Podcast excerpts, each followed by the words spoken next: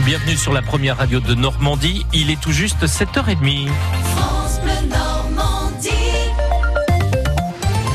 Votre journal avec Philippe Thomas et le Rassemblement national arrive en tête des élections européennes en Normandie. Le succès de la liste emmenée par Jordan Bardella est plus large qu'au niveau national. Elle a réuni 26,6% des suffrages contre 20,9% pour la liste de la République en marche de Nathalie Loiseau. Jordan Bardella, la tête de liste RN, âgée de 23 ans seulement, savoure sa victoire qui résonne selon lui comme une sanction à Emmanuel Macron. Le peuple français a infligé ce soir une sanction claire ainsi qu'une leçon d'humilité au président de la République qui a choisi d'engager toute son autorité dans la campagne. L'Union européenne ne peut plus ignorer l'aspiration des peuples à la protection, à la liberté et à la souveraineté. Elle doit désormais réorienter radicalement sa politique économique, sociale et migratoire. La poussée de nos alliés en Europe et l'émergence de nouvelles forces politiques sur tout le continent défendant l'intérêt des peuples et des nations ouvre la voie à la constitution d'un groupe puissant au sein du Parlement européen. Et je vous le disais, deuxième place pour Nathalie Loiseau qui arrive un point derrière le RN en France. Nathalie Loiseau, pour qui le combat n'est pas fini. Nous ne sommes pas arrivés en tête et nous le regrettons. Le combat n'est pas terminé. Nous le mènerons au Parlement européen pour empêcher les nationalistes d'affaiblir la France et de bloquer les progrès que les Français attendent. J'appelle toutes les forces européennes à s'unir pour défendre les intérêts des Européens et ne pas laisser notre maison commune livrée au coup de boutoir de ceux qui veulent la déconstruire. Surprise ensuite, Europe Écologie Les Verts arrive en troisième position, 11,3% pour Yannick Jadot. Les autres partis sont sous la barre des 10 points en Normandie, revers également pour la France Insoumise et les anciens partis du gouvernement, donc LR et le PS, avec 6,2% des voix. Le PS est l'un des grands perdants de ce scrutin européen pour Laurence Dumont, député socialiste du Calvados. L'échec est dû à la désunion de la gauche si la gauche est désunie, la gauche va dans le mur. Voilà. Donc moi, je ne crois qu'à une chose, c'est l'union de la gauche. Et on n'a pas réussi à le faire, c'est sûr, dans, le cadre de ces élections européennes. Mais il faut absolument, absolument retrouver le chemin de l'union, sans lequel on ne pourra jamais se battre contre, euh, par exemple, la politique antisociale de, de Macron, qu'on essaye de, de, combattre. Mais pris isolément, on n'y arrivera pas. Donc euh, voilà, le premier enseignement de cette élection, c'est ça. Et notre invité juste après ces titres est Emmanuel Norbert délégué départemental du Rassemblement national.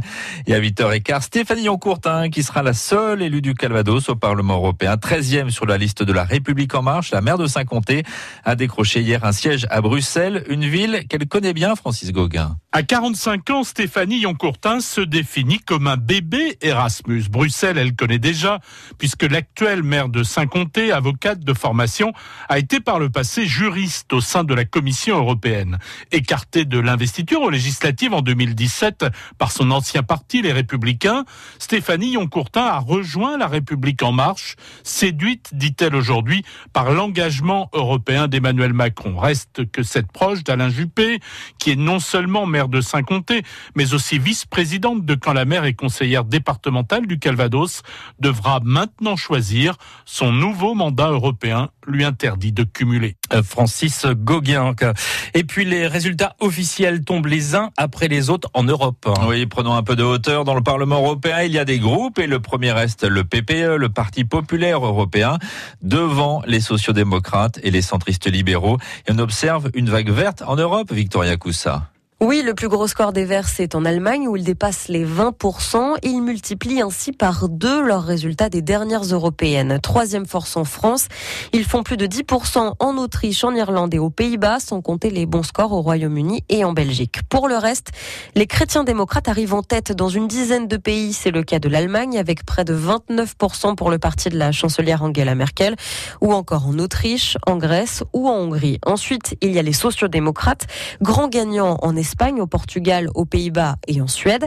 Le Brexit parti rafle lui la mise au Royaume-Uni en vote sanction contre le parti conservateur de Theresa May, la première ministre démissionnaire. Quant au populisme, c'est la première force politique en Italie avec plus de 33% des voix pour la Ligue du Nord du ministre de l'Intérieur Matteo Salvini. Victoria Coussa et retrouvez tous les résultats pour chaque département normand sur francebleu.fr. Dans l'actualité également, 700 personnes ont marché hier en fin de journée à Colombelle en mémoire de Théo. Ce jeune homme de 19 ans est décédé le week-end dernier après avoir reçu une balle la veille dans le quartier de la Grande à Aéroville-Saint-Clair. Trois suspects sont toujours en fuite en Algérie.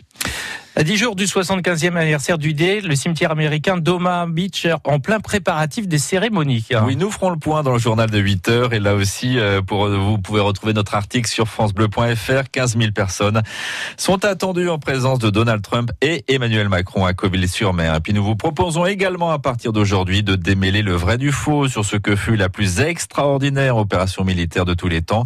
Première à 8h30, des tanks en caoutchouc ont-ils permis que le débarquement soit une réussite?